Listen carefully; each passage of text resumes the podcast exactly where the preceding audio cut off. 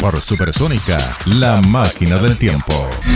Hechos históricos, personajes, usos y costumbres de algún lugar del planeta. Junto a Paulina Daniel.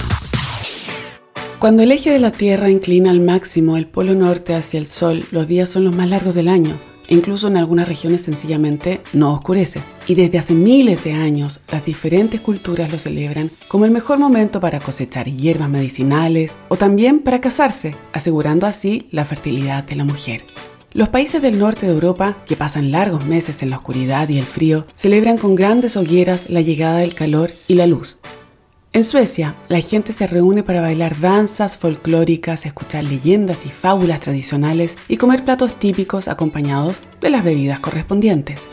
En el Reino Unido las historias del solsticio hablan de hadas, magos y criaturas místicas. Actualmente llegan miles de personas a Stonehenge, el círculo de rocas druida, para ver cómo al amanecer el sol calza perfectamente con una de ellas, la llamada Hillstone. Para ello acampan días antes en el lugar y se visten con ropas celtas.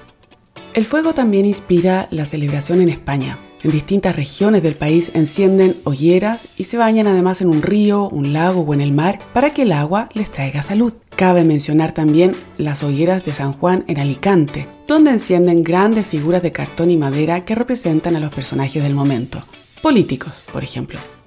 En Islandia, en su capital Reykjavik, celebran uno de los más importantes festivales de música electrónica del mundo, el Secret Solstice Festival, que dura 72 horas de luz, pues en esa fecha sencillamente no hay noche. También organizan una fiesta en Langjökull, el segundo glaciar más grande de Europa, donde el sonido y las luces brillan en medio del hielo.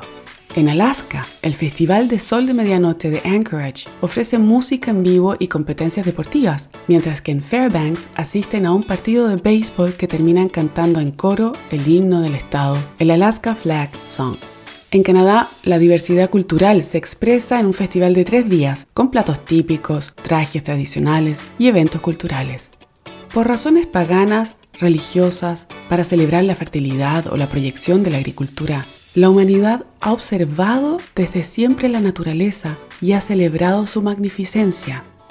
Esta máquina del tiempo se pregunta a veces, ¿qué pasó? Que este respeto se ha perdido. Por Supersónica pasó La máquina del tiempo junto a Paulina Daniel.